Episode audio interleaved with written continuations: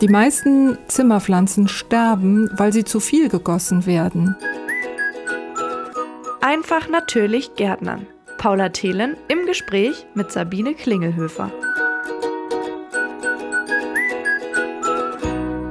Hallo zurück oder herzlich willkommen zu Einfach natürlich Gärtnern, dem Podcast für Gartennerds und Pflanzenfreunde und für all die, die es gerne noch werden würden. Ich bin Paula Thelen, ich bin Journalistin bei Radioaktiv und ich sitze hier regelmäßig zusammen mit Sabine Klingelhöfer. Sie ist Gärtnerin und Gartenbauingenieurin bei der Firma Neudorf und kennt sich dementsprechend gut aus mit Pflanzen. Hallo Sabine. Hallo Paula. Heute hast du mir ein schönes Thema mitgebracht. Allen anderen da draußen, die es anhören, natürlich auf jeden Fall auch. Aber es geht um meine sehr geliebten Zimmerpflanzen. Ja, genau. Während wir das aufnehmen, ist draußen nämlich gerade Anfang November und da will man bei dem Regenwetter einfach nicht in den Garten. Finde ich einen guten Moment, um mal über die schönen grünen Dinge in der Wohnung zu sprechen. Vielleicht erstmal so vorab, wie grenzen sich denn Zimmerpflanzen überhaupt von draußen Pflanzen ab? Ja, das ist eine super Frage, weil sie grenzen sich eben de facto nicht wirklich ab. Pflanzen fürs Zimmer sind solche Pflanzen, die auch lieber draußen wachsen würden. Die meisten stammen aus den Tropen und zwar nicht aus der obersten Schicht sozusagen, sondern siedeln sich unterm Blätterdach an. Das heißt, sie brauchen noch nicht mal richtig pralle Sonne, aber sie brauchen Wärme, Licht, Wasser und die Pflanzen, die wir Zimmerpflanzen nennen, die kommen so gerade mit unseren Bedingungen in der Wohnung zurecht. Sie lieben das nicht, aber sie kommen zurecht. Das ist ja sehr freundlich für unser Raumklima. So Pflanzen machen sich doch ganz gut drin. Ja, das stimmt. Die sind ja auch gut fürs Raumklima. Ich finde, sie sind auch gut für die Stimmung, gerade wenn man richtig viele hat oder große hat. Das macht einfach Spaß und ist, ein, ist angenehm. Aber ich möchte einfach nochmal die Lanze dafür brechen, Pflanzen als Lebewesen anzusehen und nicht als Dekogegenstände, die nerven, weil sie vielleicht wachsen oder sonst irgendwie das tun, was Lebewesen so tun. Es sind lebende Wesen und brauchen ein bisschen Beachtung. Nicht so viel wie der Hund, aber ein bisschen schon. Da gehe ich total mit. Hier unterhalten sich jetzt zwei Zimmerpflanzen-Nerds offensichtlich. Sehr schön. Dann gib uns doch erstmal so einen groben Überblick. Was braucht eine Zimmerpflanze? Ja, gerne. Zimmerpflanzen brauchen das gleiche wie Pflanzen draußen, also Wasser, Nährstoffe und Licht. Und je nach Art unterschiedlich viel von jedem, aber das brauchen sie. Sie brauchen Nährstoffe, sonst werden sie schnell krank. Manche Leute düngen nicht, weil sie meinen, na, die soll ja nicht größer werden, die passt da genau exakt hin. Das ist aber blöd, weil Pflanzen, die hungern, werden schneller krank. Also das ist keine gute Strategie. Jetzt hast du eben gerade schon in deinem Plädoyer für Zimmerpflanzen gesagt, dass die meisten die Zimmertemperatur okay finden und so ganz gut aushalten. Aber wie sieht es denn aus mit der Luftfeuchte? Gerade zwischen den Jahreszeiten schwankt es ja auch sehr stark. Genau, also das Licht ist der eine Faktor, der eben auch gerade im Winter schwierig ist, aber die Luftfeuchtigkeit ist ein sehr guter Punkt, weil gerade im Winter ist es ist die Luftfeuchtigkeit manchmal nur bei 30 Prozent, 40 Prozent. Und das ist schon echt hardcore, weil das eine Pflanze von draußen nicht kennt. Es sei denn, sie heißt Kaktee und kennt das aus der Wüste. Aber ja, überleg einfach mal in den Tropen, die haben Luftfeuchten von 80, 90 Prozent und da kommt der Großteil unserer Zimmerpflanzen her. Also wenn die Luft so trocken ist, dann sollte man die Pflanzen immer mal wieder besprühen mit Wasser, damit sie zumindest so ein bisschen die Idee haben, es geht ihnen ein bisschen besser was den meisten wahrscheinlich einleuchtet, die Pflanzen brauchen Licht. Der logischste Platz und der wahrscheinlich bei fast allen am meisten genutzte Platz ist ja auf der Fensterbank. Wenn ich jetzt aber dran denke, dass ich lüfte, mal Stoßlüften oder mal auf Kipp, wie gut kommen denn die Zimmerpflanzen eigentlich klar mit dieser Luft, die da reinkommt? Ist es eher gut? Ist es eher schwierig? Soll ich die Pflanzen dann wegstellen? Oder gibt es Pflanzen, die vielleicht auf gar keinen Fall auf die Fensterbank sollten deswegen?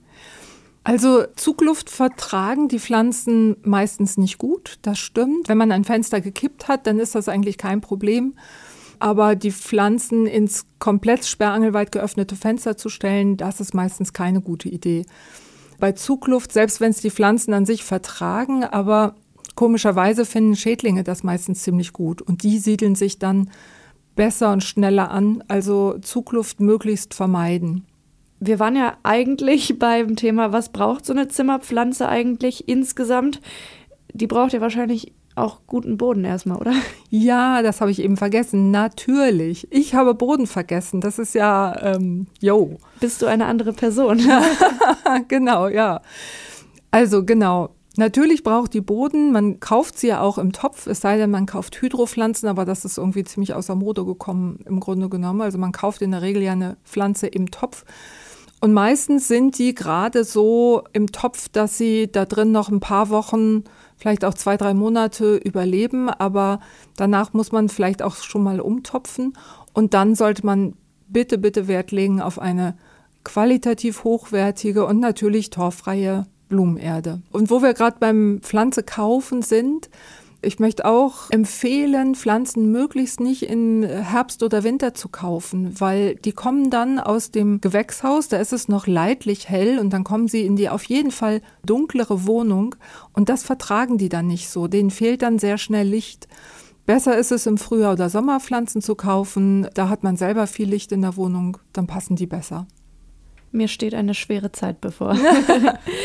ich habe mich schon geoutet. Ich habe wahnsinnig viele Pflanzen bei mir zu Hause rumstehen.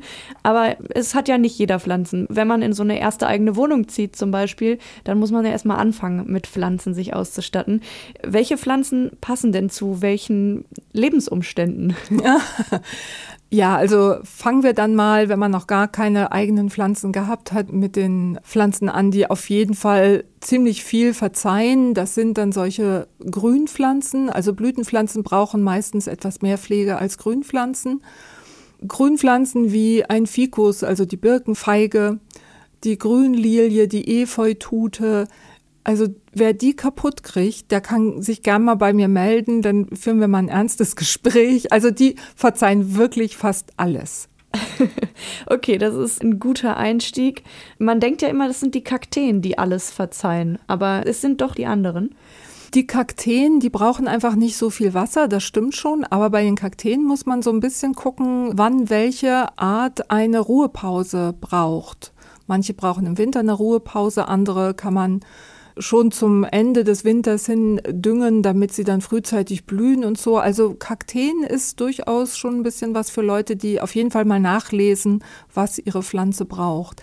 Was vielleicht überraschend ist, ist, dass Orchideen in meinen Augen auch was gut geeignetes sind für Anfänger. Obwohl sie Blüten haben? Obwohl sie Blüten haben. Also diese klassischen Schmetterlingsorchideen, Phalaenopsis, die sind wirklich sehr einfach in der Pflege, weil die brauchen nur einmal in der Woche ein bisschen Wasser. Da hält man sie mal unter den Wasserhahn, dann war es das schon. Und ein bisschen Dünger, wie fast alle Pflanzen. Und das ist es dann schon. Und ein bis zweimal im Jahr schieben die dann Blütenstiele und blühen. Und alle denken, man ist wahnsinnig toll im Pflanzenpflegen und man braucht wirklich nicht viel für zu tun. Unsere Folge heute soll ja sowohl Anfängerinnen und Anfänger abholen, als auch die fortgeschrittenen Zimmerpflanzen-Fans. Welche Pflanzen sind denn was für wirklich Fortgeschrittene? Das kann man ja auch umgekehrt nehmen als Anti-Tipp für alle Anfängerinnen und Anfänger. Also da muss ich jetzt wirklich ein bisschen überlegen. Da, da, puh, da erwischte mich. Also ich, mir fällt tatsächlich keine Pflanze ein, die jetzt richtig kompliziert ist selbst bei Kakteen, wenn man die einfach immer nur wenig gießt, dann blühen sie halt nicht, aber sie sind dann einfach da.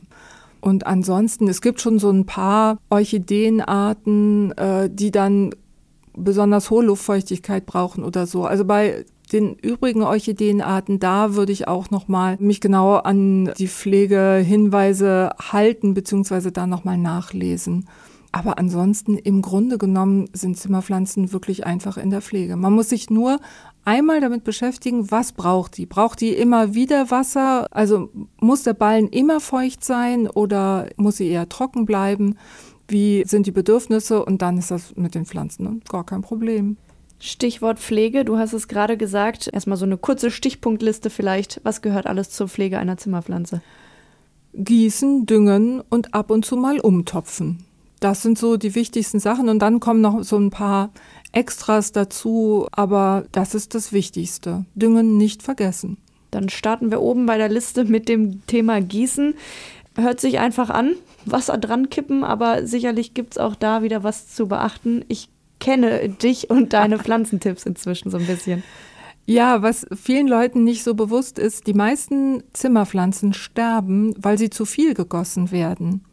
Das ist so ein bisschen, also man muss es einmal verstehen, glaube ich. Wenn viel gegossen wird, gerade im Winter, steht dann das Wasser oft länger in dem Übertopf, den man hat. Und der Wurzelballen ist dauerhaft quitsche-quatsche nass. Das heißt, da ist kein Platz für viel Luft, für viel Sauerstoff. Die Wurzeln brauchen aber Sauerstoff. Wenn die den nicht kriegen, dann faulen die weg. Die Pflanze braucht aber die Wurzeln im Wasser aufzunehmen. Das heißt, wenn die Wurzeln weggefault sind, dann welkt die Pflanze. Das heißt, oberirdisch sieht so aus, als würde ihr Wasser fehlen. Dann wird nochmal nachgegossen, Hilfe. Und in Wahrheit ist schon alles verfault und die Pflanze kann gar kein Wasser mehr aufnehmen, weil die Wurzeln kaputt sind. Also zu viel Gießen bewirkt, dass die Pflanze nicht mehr trinken kann. Genau so ist es, ja. Das ist irgendwie kompliziert auf jeden Fall. Ich kann das jetzt hier mal nutzen und meine Pflanzenprobleme schildern und äh, du rettest alle. Ich habe nämlich eine Pflanze, die hat immer ewig lang nasse Erde, nachdem ich sie nur so ein bisschen gegossen habe. Aber in dem Untertopf landet nie Wasser. Was mache ich falsch? Vermutlich hast du die falsche Erde. Vielleicht ist das irgendwelche sehr preiswerte Erde gewesen, auf jeden Fall mindere Qualität. Ein Zeichen für eine qualitativ gute Erde ist ja, dass sie das Wasser zwar gut aufnimmt, aber auch überschüssiges Wasser leicht ableitet. Das kriegt man hin durch lange Fasern, die durch die Erde durchgehen. Und es gibt Erden, die das eben nicht haben und deswegen das Wasser festhalten. Also ich würde dir empfehlen, die Pflanze umzutopfen in richtig gute Erde. Sehr gut, das mache ich. Über Umtopfen sprechen wir gleich, aber vorher noch eine Frage. Es gibt nämlich ja diese Tropfbewässerungssysteme, diese teilweise Kugeln, teilweise so kleine, kleine Tierchen, die irgendwie auf so einem Tonstückchen stecken und die man dann mit Wasser befüllt in die Erde steckt. Wie sinnvoll sind diese Dinge? Also die sind, denke ich, schon sinnvoll, wenn man mal für ein langes Wochenende wegfährt, dann passt das schon. Das ist besser als nichts und die Pflanzen vertragen, wie eben gehört, ja eher ein bisschen weniger Wasser als zu viel. Ich würde mich aber nicht für einen zwei Wochen währenden Urlaub darauf verlassen. Also da sind die Grenzen schnell erreicht. Also so drei, vier, fünf Tage notfalls okay, aber meistens speichern die auch gar nicht so viel Wasser. Und ich würde mich einfach nicht darauf verlassen wollen dann braucht es wohl doch die freundliche Nachbarin oder den freundlichen Nachbar, der mal rübergeht zum Blumengießen. Das stimmt. Wobei noch ein kleiner Tipp am Rande, wenn man die Pflanzen für die Zeit des Urlaubs mal ans Ost- oder Nordfenster stellt, dann brauchen die automatisch weniger Wasser, weil da weniger Licht hinkommt. Und so kann man die Intervalle, wo die Nachbarin kommen muss zum Gießen, auch ein bisschen verlängern. Das ist wahrscheinlich einer der schlausten Tipps, die ich dazu je gehört habe. Ich bin beeindruckt. Ähm, lass uns weitermachen mit Punkt 2 auf der Pflegeliste. Thema Düngen. Wie viel, wann, welcher Dünger? Fangen wir oben an. Wie viel muss ich düngen? Je nach Pflanze unterschiedlich. Ähm, klar. Meine Lieblingsantwort. ja. Ähm, also manche Pflanzen, so eine Grünlilie, die würde auch wachsen, wenn man sie nur zweimal im Jahr düngt und geht nicht gleich ein. Aber man will ja letztlich nicht nur, dass die Pflanzen überleben, sondern die sollen ja auch schön aussehen. Auch so ein Fikus, diese Birkenfeigen, die viel vertragen und viel verzeihen, die werden irgendwann so licht und dünne mit den Blättern. Also es gibt einfach nicht mehr Blätter, viele Blätter, die Blätter werden kleiner und es sieht einfach nicht mehr so gesund aus. Und ich muss sagen, ich fühle mich dann auch mit dieser Pflanze nicht mehr richtig wohl. Also einmal, wenn man die Pflanze bekommt, sich damit beschäftigen. Ich sag mal, Minimum, wirklich Minimum ist einmal im Monat. Und dann je nach Pflanze eben, wie gesagt, unterschiedlich. Jetzt hast du gerade angesprochen, dass manche Pflanzen halt zu wenig gedüngt werden, aber es kann ja auch andersrum passieren, dass ich eine Pflanze überdünge. Das ist ja dann auch wieder nicht gut. Das ist nicht gut. Wenn man aber einen organischen Dünger verwendet, dann kann im Grunde genommen nicht viel passieren. Bei mineralischen Düngern, da kann man tatsächlich die Pflanze richtig schädigen. Mit organischen Düngern geht das eigentlich gar nicht. Ich glaube, über mineralische und organische Dünger hatten wir mal im Gartenthema gesprochen. Vielleicht ist das Zimmerpflanzenthema aber nochmal eine andere Zielgruppe. Also vielleicht hören Leute uns zu, die bisher noch gar nicht so oft eingeschaltet haben. Also vielleicht kannst du den Unterschied nochmal erklären. Ja, gerne. Also das steht meistens auf der Rückseite der Dünger drauf. Organischer Dünger heißt, das sind alles natürliche Rohstoffe, die da drin sind und die sich mit der Zeit zersetzen zu Nährstoffen für die Pflanze unter Mithilfe von Mikroorganismen. Und mineralische Dünger sind nicht unbedingt Kunstdünger. Das finde ich ein blödes Wort. Ich stehe zwar nicht auf diese Dünger, aber Kunstdünger sind es nun auch wieder nicht. Es sind Dünger, die mineralische Bestandteile haben, meistens Salze.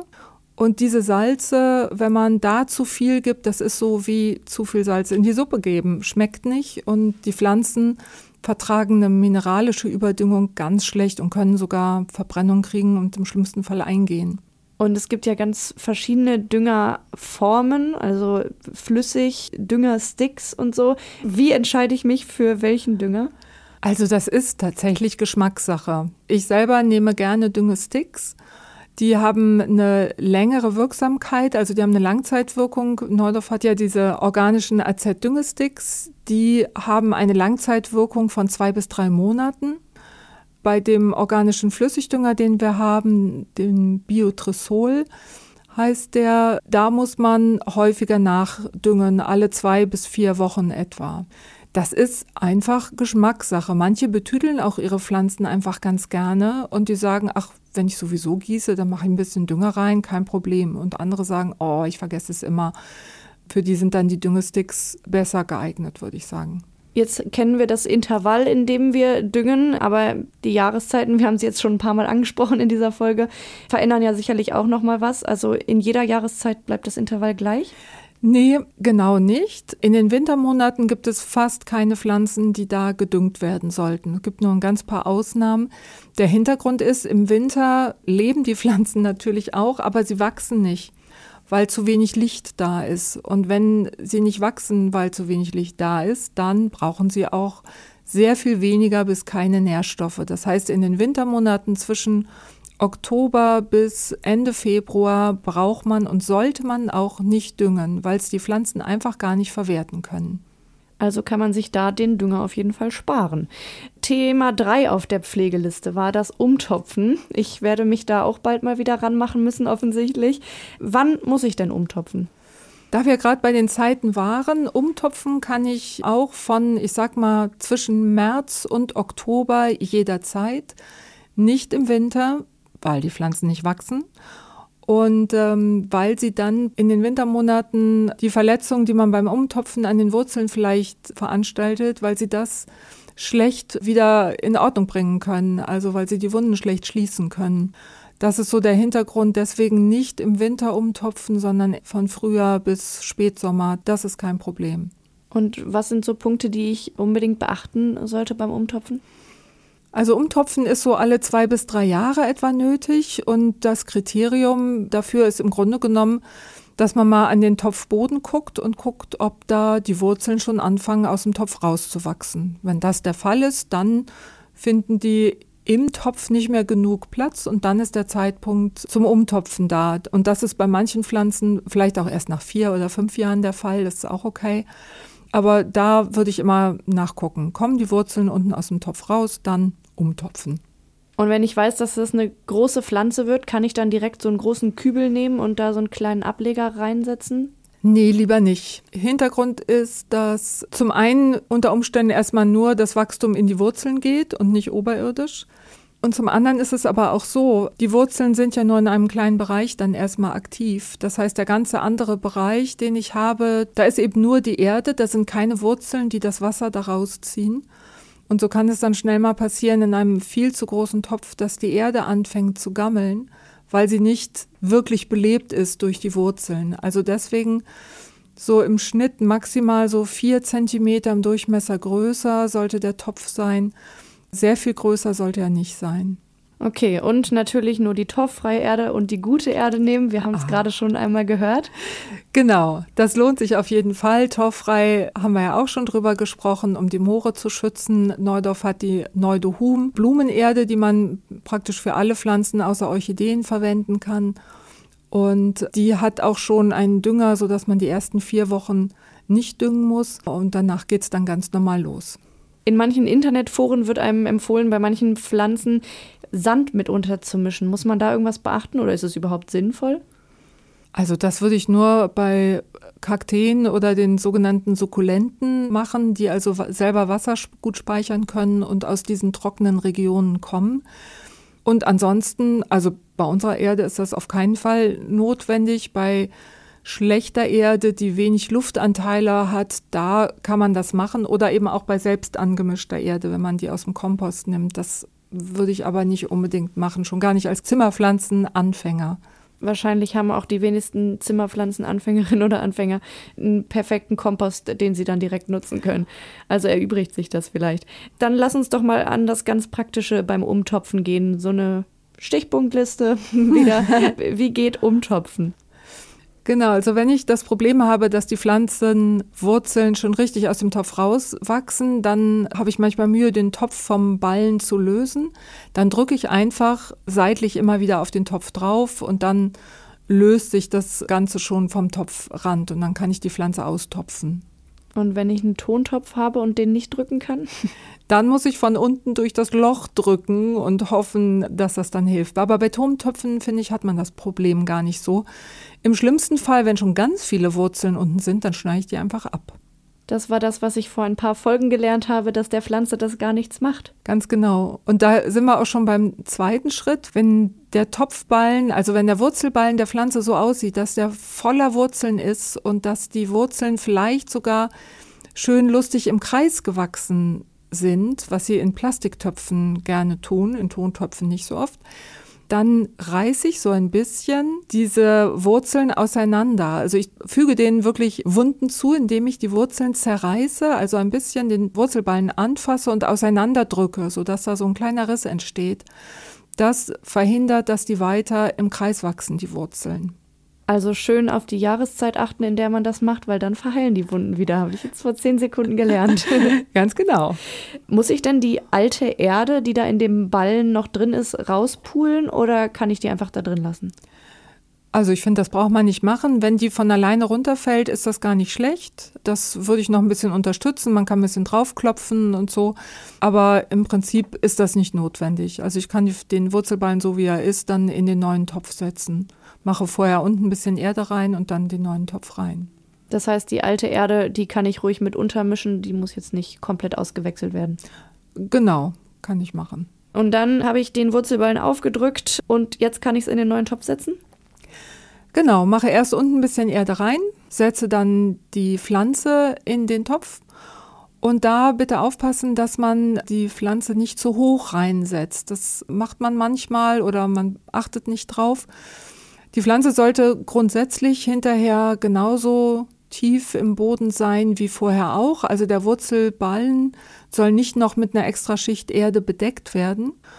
Aber es sollte zwischen der Oberfläche des Wurzelballens und dem Oberrand des Topfes so ein Zentimeter etwa Platz sein oder mindestens ein halber, damit, wenn ich dann gieße hinterher, das Wasser ein bisschen Zeit hat zum Versickern und nicht gleich über den Topfrand rausplört. Ja, da habe ich auch so einen Übeltäter. Da muss ich mal eine halbe Stunde nebenstehen, bis das Wasser endlich versickert. Ja, das kann ich dann auch mal mitmachen beim Umtopfen beim ja. nächsten Mal. Genau. Der letzte Punkt auf der Liste waren ein paar Extras bei ein paar Pflanzen. Was fällt da alles unter Extras? Zum einen schneiden, also wenn die Pflanzen zu groß geworden sind, dann schneidet man sie und auch hier, ihr ahnt es vielleicht schon, nicht in den Wintermonaten wegen der nicht verheilenden Wunden oder schlecht verheilenden Wunden, also alles zwischen März und Oktober, da kann ich beherzt zuschneiden. Und dann, wenn ich zum Beispiel so einen Fikus beschneide, dann bitte so, dass nicht ich in der Mitte von einem Ast einfach durchschneide, sondern immer zu einer Blattachsel gehe, also einer Triebachsel wo sich zwei Äste so gabelförmig auseinander bewegen und genau da abschneiden. Sonst habe ich so hässliche Strünke stehen, die einfach blöd aussehen. Thema Abschneiden. Wie sieht es aus mit so Blättern, die schon halb vertrocknet sind? Warte ich da, bis die Pflanze sie alleine abwirft oder kann ich die schon abmachen ruhig? Also ich ziehe immer dran und wenn die Pflanze das Blatt freiwillig hergibt, dann, dann nehme ich es ab und ansonsten warte ich einfach noch ein bisschen. Es gibt so diese Drachenbäume zum Beispiel, die so ein bisschen palmenartig aussehen und die entwickeln bei niedriger Luftfeuchtigkeit gerne mal so trockene Blattspitzen. Das sieht einfach hässlich aus, finde ich, und die kann man abschneiden. Und da habe ich auch ganz ehrlich schon mal ins gesunde Gewebe das reingeschnitten, weil es sonst einfach doof aussieht. Das vertragen die durchaus auch. Also man kann den Pflanzen schon ein bisschen was zumuten. Bei Blütenpflanzen gehört noch zu den Extras, dass ich natürlich verblühte Blüten entferne. Das ist ja klar. Und was man den Pflanzen auch mal gönnen kann, ist so eine lauwarme Dusche. Entweder ich stelle sie einfach in Regen wenn das möglich ist. Oder ich stelle sie einfach in die Badewanne oder die Dusche, decke den, den ähm, Ballenbereich, also den Topfbereich ab und dann dusche ich die mit lauwarmem Wasser einfach mal ab. Das finden die wunderbar und hinterher sehen die Blätter auch wieder richtig schön aus. Ist das besonders lobenswert aufgrund der Temperatur oder auch aufgrund des Putzens? Weil ich habe jetzt neulich mal angefangen, bei meiner Monstera die großen Blätter mal abzuwischen, von dem Staub einfach mal zu befreien. Ist das eher dafür gedacht oder weil du meintest, eine schöne warme Dusche? Das klingt ja eher so nach der Temperatur. Nein, also warm meinte ich eher so lauwarm. Nicht, dass man jetzt mit aus Energiespargründen auf eiskalt geht. Das vertragen die einfach nicht, weil es dann so ein zwischen Zimmertemperatur 20 Grad und 10 Grad aus dem Wasserhahn, das ist einfach dann zu kalt. Das vertragen die nicht. Es geht wirklich eher um den Staub. Dass der runtergespült wird, das kann man gut so zum Ende des Winters machen, wenn die Heizungsperiode ihrem Ende entgegengeht. Das ist das eigentlich ein guter Zeitpunkt. Und es ist tatsächlich auch nicht zu verachten, der Staub, wenn er ein bisschen dicker liegt, der verhindert auch, dass das Licht gut auf die Blätter fällt und dann können die weniger Photosynthese machen. Das ist eigentlich auch doof. Also nicht nur den Boden staubsaugen, sondern auch mal an die Pflanzen mitdenken. Äh, vielleicht noch was zur, zur Dusche beziehungsweise nach draußen stellen. Man kann praktisch jede Zimmerpflanze natürlich auch nach draußen stellen, den Sommer über, wenn man den Platz hat, entweder auf dem Balkon oder sogar auf die Terrasse in den Garten. Da muss man nur aufpassen, die ersten zwei Wochen bitte in den Schatten stellen, weil die können Sonnenbrand bekommen, wenn sie aus der trüben Hütte in die freie Natur kommen. Also erstmal in den Schatten stellen. Okay. Wie sieht es denn aus mit Schädlingen bei Zimmerpflanzen? Genau, Schädlinge kommen trotz bester Pflege, muss man sagen, immer mal wieder vor. Da würde ich auch sagen, immer mal wieder gut kontrollieren. Schädlinge sitzen meistens an den Blattunterseiten. Das heißt, mal unter die Blätter gucken und vielleicht sogar mal eine Lupe zur Hilfe nehmen. Manche Viecher sind einfach ziemlich klein. Und wenn man welche sieht, dann gibt es natürlich auch Möglichkeiten, was dagegen zu tun. Man kann behandeln mit natürlichen Wirkstoffen, wie sie zum Beispiel in unserem Sprozit schädlingsfrei enthalten sind. Das ist Naturpyretrum und Rapsöl da drin. Das kann ich auch gut in der Wohnung einsetzen. Ich muss nur dran denken, es ist ein biologisches Mittel. Das heißt, ich muss die Pflanzen tropfnass sprühen, weil es nicht von der Pflanze aufgenommen wird, sondern ich muss die Blattunterseiten vor allen Dingen einsprühen, damit ich die Schädlinge erwische. Muss ich das am Ende auch wieder abwaschen oder lasse ich das einfach drauf? Nee, da musst du nichts weitermachen. Der Wirkstoff, gerade das Naturpyretrum, wird durch Licht einfach in seine Bestandteile aufgelöst. Das ist dann einfach verschwunden. Das ist auch für Haustiere und auch für Kinder und so nicht bedenklich. Solange es nass ist, sollte niemand dran lecken. Aber sobald es angetrocknet ist, ist es keine Gefahr mehr. Okay, also eine Hoffnung für alle, die irgendwelche Schädlinge an ihren geliebten Zimmerpflanzen haben. Lass uns zum Abschluss kommen und zu den beliebten Top 3 Tipps am Ende. Top 3 Tipps für gesunde, schöne Zimmerpflanzen. Ja, mein Top 1 Tipp ist, nehmt Zimmerpflanzen bitte als Lebewesen wahr und nicht als Dekogegenstände. Kümmert euch ein bisschen drum. Top 2 ist, bloß nicht zu viel gießen, lieber zu wenig. Und der dritte Tipp ist, Umtopfen immer mal wieder machen in gute, torffreie Erde. Alle zwei bis drei Jahre, spätestens alle fünf Jahre sind sie echt fällig.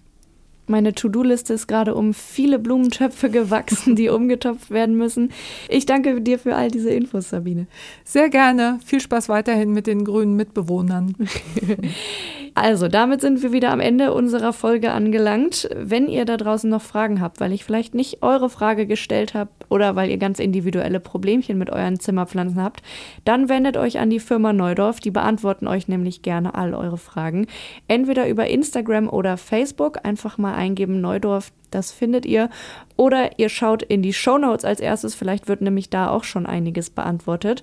Und falls das alles nichts hilft, dann guckt mal auf neudorf.de vorbei. Da gibt es nämlich sogar eine Telefonhotline und da könnt ihr dann mit den Kolleginnen und Kollegen von Sabine persönlich sprechen. Und damit sagen wir wieder Tschüss für heute. Bis zum nächsten Mal. Tschüss. Das war der Podcast Einfach natürlich Gärtner mit Paula Thelen und Sabine Klingelhöfer. Mehr zum Thema gibt's auf neudorf.de.